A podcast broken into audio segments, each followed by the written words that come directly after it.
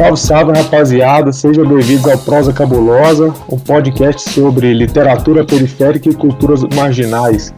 O Prosa Cabulosa é resultado de uma correria feita por mim, Rodrigo Amaro, e pelo meu mano Alisson, também conhecido como Mohamed. Prosa de hoje, uma prosa mais curta, mas bastante assertiva, acerca de duas notícias que nos incomodaram bastante é, que nos levaram aqui a, a, a criar essa, essa, essa ideia que a gente vai levar hoje, é, intitulada né, pelo meu caro amigo Alisson, O Demérito do Mérito. Então aí, Alisson. Meu amigo Dom Rodrigo, bom dia, boa tarde, boa noite, boa madrugada para os nossos ouvintes, né?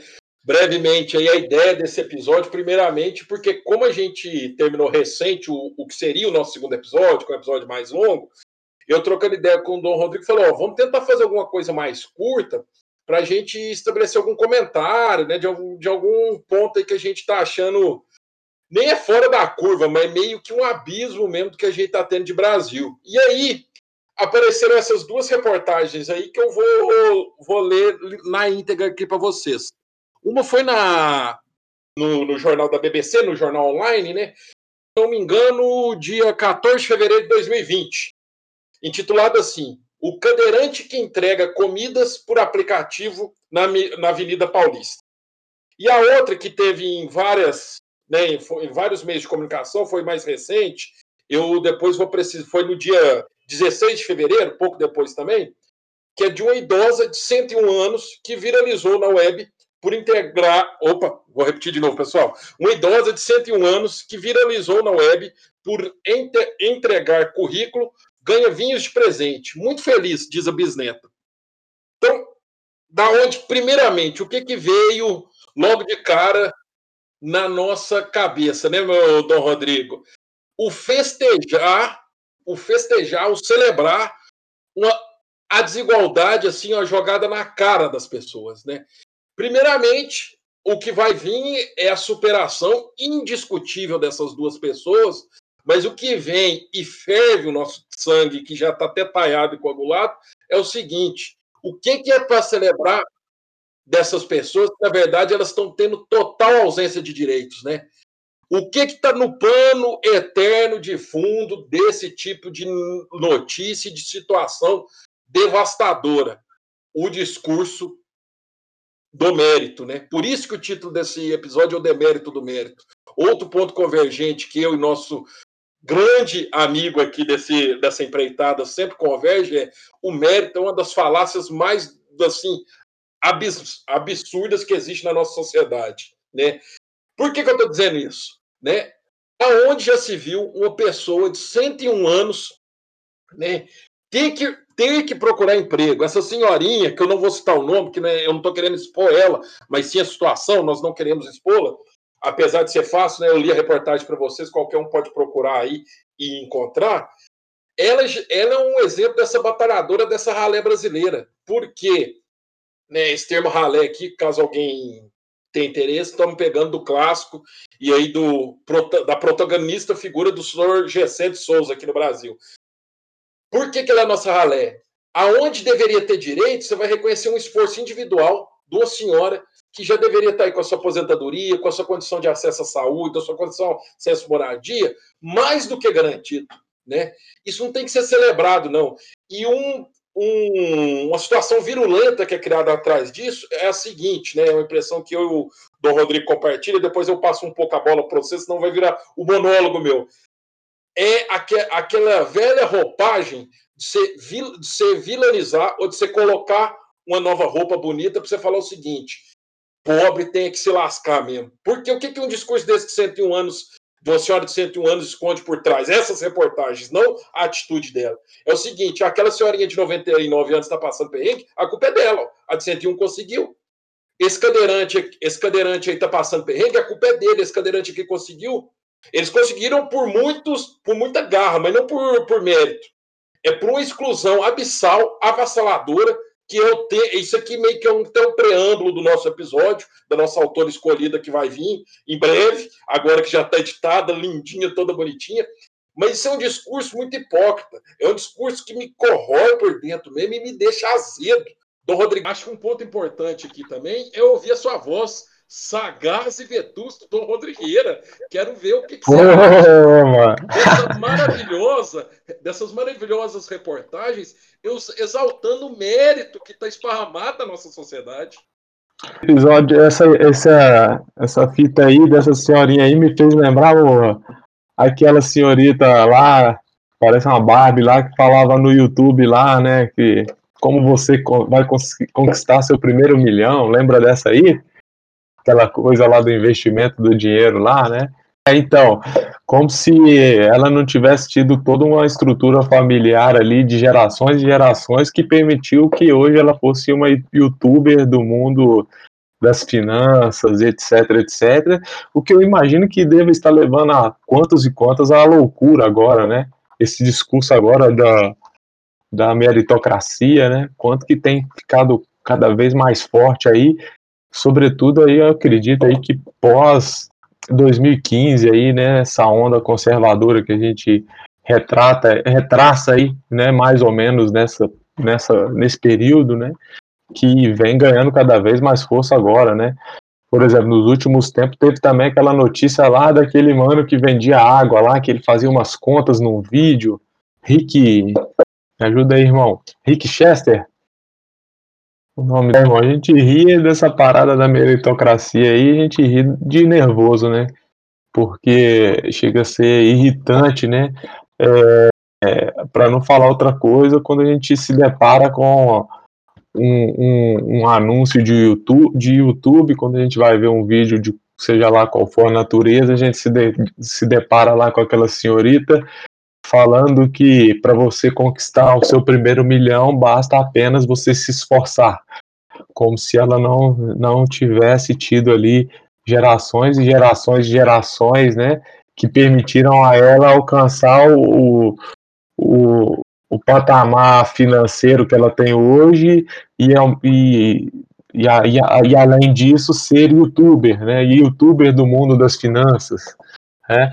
Mas esse não é um discurso apenas das classes médias altas e altas, né? É, infelizmente esse é um discurso que que solapa aí também a opinião das classes populares, né? Sobretudo se a gente for pegar aí essa onda conservadora aí pós 2015, né, que vem assolando o nosso Brasilzão aí afora, né?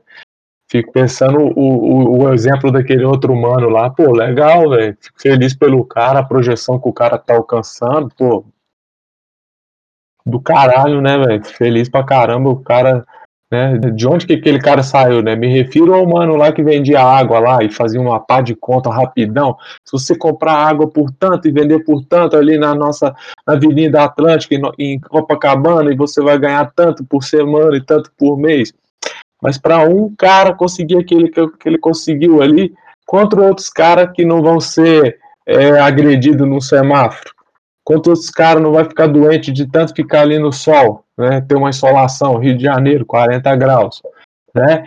É, brigando com outros caras para disputar aquele mesmo ponto, porque no mesmo ponto que o cara tá lá vendendo água, tem outro cara, tem outro mano, tem outro cara, e tem a polícia. Eu tava na Afonso Pena, veio um jovem me me trocar uma ideia comigo há exatamente um ano atrás.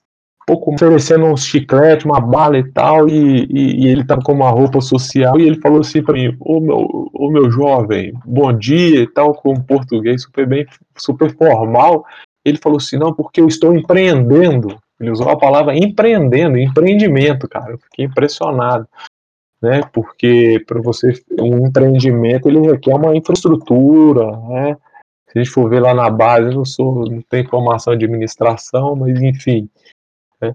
Então acho que é, é, um pouco isso, né? E, e mas conectando esses outros exemplos que eu estou trazendo aqui para nossa prosa em relação ao, ao, ao, exemplo da senhora, né, de 101 anos, Alisson, fico pensando, mano, é, na, é no que você falou, né? A força do discurso da meritocracia, ele é tamanho, tamanha, né? Que ao ponto da pessoa não se pensar enquanto um, cidad uma, um cidadão, uma cidadã, com direitos sociais, né? E isso tudo num contexto em que a gente sofreu esse golpe aí na nossa aposentadoria, né? Então é muito problemático, né? É um processo de devastação, assim. O que é muito hostil, bastardo, sei lá quais adjetivos nefastos esse tipo de discurso pode ter. Eu qualquer dia eu aprimoro e a gente coloca lá como tag o que, que esse tipo de discurso da meritocracia empreendedor gera. É o seguinte, porque tem dois caminhos, né? Do, pelo menos dois que se destacam. Um é esse que eu sinto, que é o quê? A culpa é do pobre, cara. A culpa sua é por ser pobre. A gente odeia pobre, mas eu não posso, como um governante, eu não posso, como um grande empresário, falar que o problema é ser pobre. Eu tenho que falar assim: o problema é que você não garimpou, você não teve mérito para isso. Aí o que, que eu faço? Eu pego a exceção e vilanizo a generalização, o, o resto. Cara. O outro conseguiu porque o problema é seu. Né? E aí vem outra coisa também, que o, esse discurso do empreendedorismo que revela algo até mais grave, porque eu tô, eu estava fazendo umas leituras aí, a gente está vivendo um momento que não é nem mais de luta de classe. E aqui eu não estou fazendo como o velho barbudo, não. O que eu estou falando é no sentido que essas desigualdades agora viraram opressão de classe. O negócio agora não é só econômico, não. É cultural, social, tudo. Aonde essas pessoas elas são culpadas por reivindicar direitos. Elas são tratadas, por exemplo, esse discurso de empreendedorismo é ser tratar o humano como se fosse uma empresa, cara. Eu sou profe... eu sou eu sou Alisson, sou profe... professor, sou amigo, sou torcedor do Corinthians, sou apreciador de leitura, mas eu não isso em mim não tem que ser medido com performance, com habilidades, com competências, todo esse discurso que é único e exclusivamente para justificar essas, né, essas franjas né, e essas arestas da exclusão social brasileira, que parece mais uma cerca de arame farpado, assim, de tanto de tantas formas que a gente cria né, e que é criado para se legitimar, na verdade, não é o mérito, é para se legitimar o privilégio. Né? Alguns privilegiados têm, por vários, por, por várias competências e habilidades próprias, consegue um lugar de destaque, mas será que necessariamente toda pessoa que vem da condição dela tem que passar por isso? Você deu o exemplo aí do, do Rick Chester, né? Vamos pegar outro exemplo recente aqui de Brasil também, o ex-ministro do Supremo, Joaquim Barbosa, né? Veio de uma herança extremamente humilde. Ele agora será que toda pessoa que é negra, ela tem que seguir exatamente o caminho de Joaquim Barbosa para ter um acesso à educação de qualidade, para ter acesso ao ensino superior, ao mestrado, ao doutorado, a se candidatar, ao STF? todo negro tem que seguir esse percurso, né? E quando eu falo um, um, também sobre essa opressão, acho que um, um, exemplo clássico, né, ou arquétipo clássico, ou aí sim, é até um farol da desigualdade brasileira, de tanto que ele representa, é, são as empregadas domésticas. A empregada doméstica, que em muitos casos ainda são, tem aquele vocábulo maldito chamados de serviçais, elas são um exemplo claro disso, porque ela, eu, classe média, né? Não quero me reconhecer como os pauperizados do Brasil. Eu retiro uma mulher do seu lar, do carinho, do afeto que ela pode dar para o seu filho, coloco ela sobre uma situação de extrema exploração, extrema degradação, distanciando da família, de todo o, o, de todo o laço de afetividade, de, de apoio que ela pode dar, e coloco na minha, submetida a uma condição extremamente desleal, desigual, que reproduz uma lógica assim, longeva quase escravo, escravocrata em muitos dos casos, de relação de trabalho, de relação de poder, de relação de opressão mesmo. É tanto ver que algo recente são as lutas das próprias domésticas por ter reconhecimento como um trabalho formal e assinatura na carteira de trabalho, né? Ação satisfação muito grande né, na classe média brasileira. Né? Brasil, diga-se de passagem, o último país a, a, a abolir escravidão e o país contemporâneo que mais tem empregadas domésticas. Bastante representativo e, e, e, e, esclarecedor. E aí, o que, que um discurso da meritocracia faz com essas, com essas domésticas no Brasil? O que, que faz? A culpa é dela. A culpa são, é totalmente delas. Elas podem. Por que, que elas não estudaram administração para virar um empreendedor e youtuber e ganhar seu primeiro milhão? Né? Esse discurso hipócrita dá nisso. Né? E quando eu vejo um semblante de uma batalhadora brasileira de 101 anos, tendo que mostrar seu currículo, divulgar nas redes sociais. Aquilo é celebrado quase como uma figura de zoológico. É triste isso. Olha que gracinha, olha que da hora, olha que bonitinha aquela senhora. Realmente, ela é uma gracinha e tudo. Mas ela não devia estar exposta nessa situação, não. Ou se tem, ela é exceção. Isso não tem que ser visto como mérito. Esse cadeirante batalhador aí, tem algumas reportagens dele, vocês podem procurar. Ele faz, ele distribui pela aquele colete verdinho, aí que não cabe, não vem ao caso. Beleza, o cara está batalhando e procurando, mas será que isso é uma condição é uma condição decente? Ou vamos pegar outra reportagem, muitos dos entregadores de aplicativo que são ciclistas, né? Na Grande São Paulo, o que rola na São Paulo, na verdade, moradores da Grande São Paulo, de Suzano, dessas regiões mais distantes, eles vão e durante a semana eles, moram, eles dormem embaixo de marquises, em algumas tendas, porque o trampo de voltar para casa de bike e depois no outro dia retomar gasta muito tempo, sabe? Então, se eles não conseguirem ter um, entrar no ensino superior como os dois que aqui vos falam, é demérito deles? Não. É porque a gente a mesma gente batalhando, eu, eu e Dom Rodrigo, passando por um caminho de privilégio, assim, altamente excludente para muitos dessa população. É, e essas reportagens, esse discurso de empreendedorismo, que um certo setor do coach cultua, né? Ele é muito verminoso, ele é muito traiçoeiro, para falar a verdade, porque é novamente tirar uma responsabilidade social, uma responsabilidade de direito, em uma condição estrutural de desigualdade, que no nosso caso ela tem cor, né, é a raça negra, principalmente, e colocar isso, pulverizar, individualizar esse negócio. Né? Então, aí você vê o discurso de cota, aí você vê as disparidades em relação ao gênero, aí, você cabe tudo nesse discurso de mérito e esvazia ele todo. Né? Nessa leva de reportagem, eu vou passar a bola para o Dom Rodriguera, outra também que eu achei assim, primorosa, e ela é do o País, Deixa eu ver a data dela aqui. Essa depois, eu não tenho certeza da data, pessoal, mas é uma pesquisa de 2019 da, organiza... da OCDE, aonde destaca o seguinte: os mais pobres no Brasil, eles podem levar até nove gerações, o que daria em torno de 230, 270 anos, para atingir a renda média no Brasil. O que nós temos por trás disso, né? O que nós temos arraigado, né, atolado nisso, com esses pés de barro, esse discurso do mérito.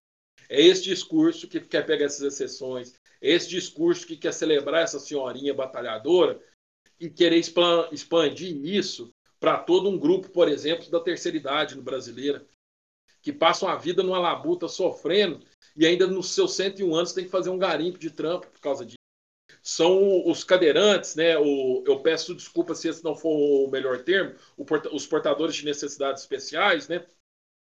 Nas suas diferentes necessidades ou das suas singularidades, eles terem que competir em pé de igualdade com quem não, não, não passa por esse processo, né? não tem, não está nessa condição, né? E o que fica disso para nós, ou o que, que nos indignou muito, é o, é o que sempre bate no Brasil. Na hora que se ameaça ou na hora que você pronuncia qualquer coisa que significa justiça social, sendo a, sendo a, seja uma renda básica, seja uma política de cota, seja equiparidade equipar, seja se igualar salários em termos de gênero, dar condições de acesso para quem tem dificuldade, falou em justiça social, o Brasil treme. Falou em assinar uma carteira de trabalho de uma doméstica, o Brasil treme, não pode. Isso aí você está dando Aí o que, que o, o, discurso é tão bastardo, cara, que ele inverte fala que tá dando privilégio para esse tipo de pessoa. Sabe? Então, essa prosa hoje, que realmente ela veio cabulosa mesmo, um pouco vociferante, ela está indignada nesse sentido, né? É de como o, essas questões sociais e coletivas estão cada vez mais esvaziadas, como essas reportagens elas prestam prestam um mau serviço porque elas não ampliam esse debate, elas restringem só por essa lógica sensacionalista, né? Então, isso é algo que nos deixou um pouco incomodado. E agora também eu estava esquecendo de trazer algum dado, um dado importante, que é sobre essa questão da, da meritocracia também, sobre da onde que originou esse termo, né?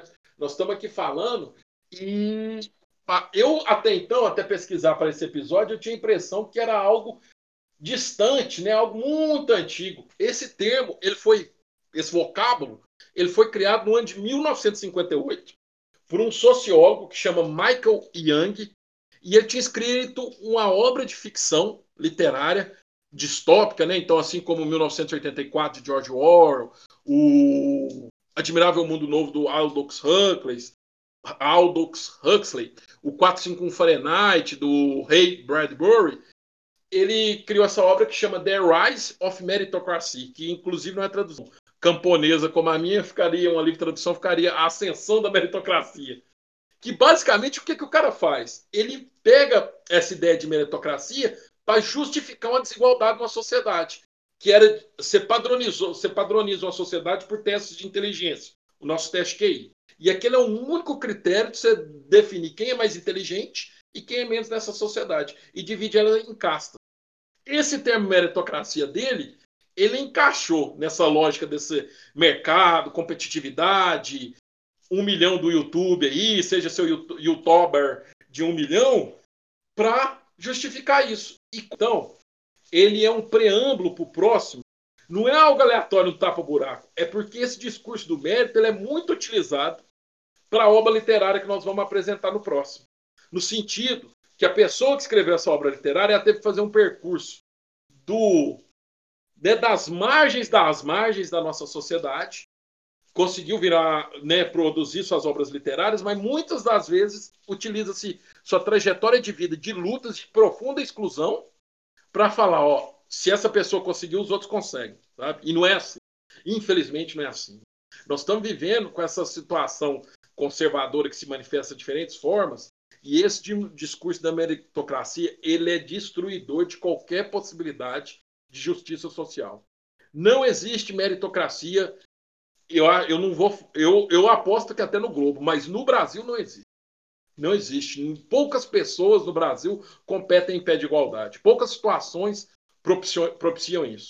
Com a desigualdade tão gritante que a gente tem, com na, é um, uma questão em matemática que eu gosto de usar.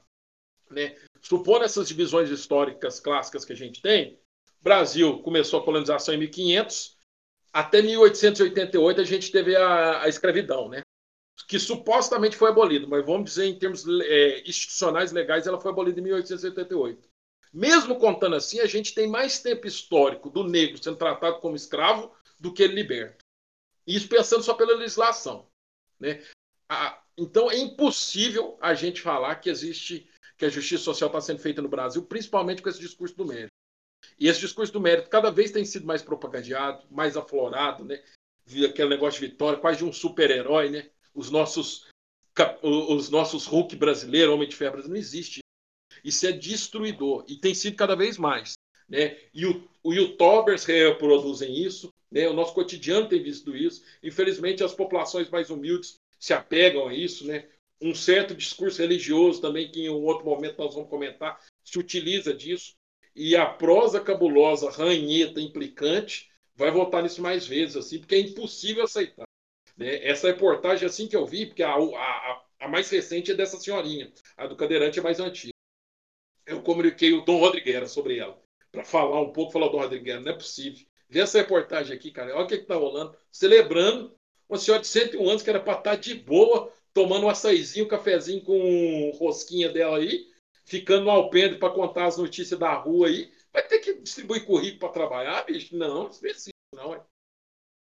Eu me sinto contemplado em sua fala aí, nem teria muito a acrescentar, acho que você foi cirúrgico aí na sua intervenção, né, da força do discurso da meritocracia, né, como que ele é, é capaz aí de arrebanhar desde a, das classes mais altas até as classes mais populares, né, todos os setores é, de gênero, idade, classe, enfim, Acho que eu queria mais era somar aqui com a indicação que me veio à mente aqui enquanto a nossa a gente levava essa prosa de hoje, né, de um filme que me impactou muito no que eu assisti recentemente, que é o Você não estava aqui, né? O diretor é o Ken Loach, meu inglês macarrônico aí, não sei se deu pra rapaziada pegar, mas o nome do filme é Você não estava aqui, que é um pouco essa coisa do, da uberização, né? que a uberização traz, né, essa uberização do mundo do trabalho, dos aplicativos, faça você mesmo, seja você mesmo empreendedor, etc, etc, etc. Você precisa de apenas uma bicicleta, ou então de uma moto, né? É, é um pouco que é, é bem tratado lá no filme, né? E o filme é bastante forte, bastante impactante. Você não estava aqui. Né? Junto desse filme tem um outro livro também que foi bastante marcante aí nos últimos tempos, que é o Sociedade, A Sociedade do Cansaço. Né? Vou repetir o título: Sociedade do Cansaço. Um livro bem curtinho. Byung-Chun Han, né? B-Y-U-N-G, B-Y-U-N-G, é, C-Chu, né? C-H-U-L, é, hífen, H-A-N, Han, Chu Han. É, pô, também trata dessa questão da meritocracia, né? Do, do, de quão mais cansativo, de quão, quão, quão mais violento é o discurso, da, é, a, a, o cotidiano é, de vida daquele que vive sob a égide dessa, desse discurso, né, da, do ser autônomo, né, do trabalhar de forma autônoma, né, essa ideia de que o seu sucesso só depende de si é muito mais escravista do que qualquer é, batida de cartão lá na máquina, né, de qualquer regime de trabalho de 40 horas. Acho que era um pouco essa a minha a ideia que eu tinha para somar nesse final aqui, Alisson. Então, para fechar, né, a, esse episódio, a ideia, espero que eu saia mais curto mesmo, é porque tem hora que a gente vai dar uma arranhetada mesmo. É, fico feliz, esse filme eu não conhecia, Dom Rodrigo pegou de surpresa mesmo essa indicação. E fecho aí também Agora eu não vou lembrar a citação toda, mas é de um, de um padre do século. Ai, ai, ai, não sei. Ele chama John Donne, com dois O's, N-E. Ele, entre as suas várias meditações que ele, pro, que ele escreveu, né, que ele deixou, ele tem uma hora que ele faz uma, uma, uma assertiva muito interessante, né, com toda a solidariedade que as religiosidades indiferentes diferentes que sejam, ela tem. No caso dele, é uma religiosidade católica e cristã. Que nenhum ser humano é uma ilha. Né? Todos, quando um ser humano morre, quando o ser humano é molestado, quando o ser humano é machucado, eu também estou sendo machucado na minha qualidade humana. E esse tipo de discurso, essa sociedade cansada e cada vez mais cansativa, ela quer esvaziar qualquer laço de solidariedade. Ela quer constantemente culpar quem sofre a desigualdade pela condição de desigualdade que ela tem. Ela quer culpar a mulher negra por ela receber menos que um, menos que um homem, por ela apanhar do, do, dos homens. Ela quer culpar os, os, diferentes espectros aí do grupo LGBTQI pela opressão que eles vivem, né? Então, é nesse sentido, né? É, vivemos um, um, momento que o nosso nossa humanidade está totalmente vazia, cansada e sendo esfacelada. Então, esse prós ele vem nesse sentido. Agradeço toda a atenção de vocês aí, né? Do, por, a, as respostas que a gente teve, né? Peço que continuem compartilhando qualquer opinião, entra lá no Instagram, fala, ó, poderia melhorar isso, aquilo. Agradeço ao Dom Bezerro, meu amigo, que fez uma sugestão aí sobre a nossa abertura, que o Dom Rodrigo já tinha falado, tentamos corrigir. Nós vamos caminhando aí nos nossos passos lentos, mas sempre caminhando, né? A utopia está aí para isso, né? A gente, quanto mais longe ela fica, mais atrás a gente vai. Querendo entrar em contato com a gente, né? A gente tem o Instagram, arroba prosa cabulosa ou e-mail prosacabulosa@gmail.com. Esses espaços vocês podem conversar conosco. O, eu tenho, além destas, vocês, se caso se interessem, tem um Instagram pessoal, tanto meu, Alisson com Y e dois S, né? Alisson Faria Costa, ou o do nosso querido e estimado Dom Rodrigo, que é o Rodrigo Amaro de Carvalho. São os nossos Instagrams pessoais e aonde também a gente vai se sentir honrado com qualquer comentário, opinião que vocês puderem compartilhar com a gente, ou até sugestão, né? Como nós estamos no, nossos, no nosso caminhar modesto, né? começando a pensar e elaborar esse podcast, toda sugestão, toda crítica, né? toda opinião, construção que possa agregar para a gente será mais do que bem-vinda, né? Agradeço demais a todos, né? Espero que esse podcast aí, relativamente breve comparado ao anterior e o próximo, tenha agradado vocês. Comentem, compartilhem, né?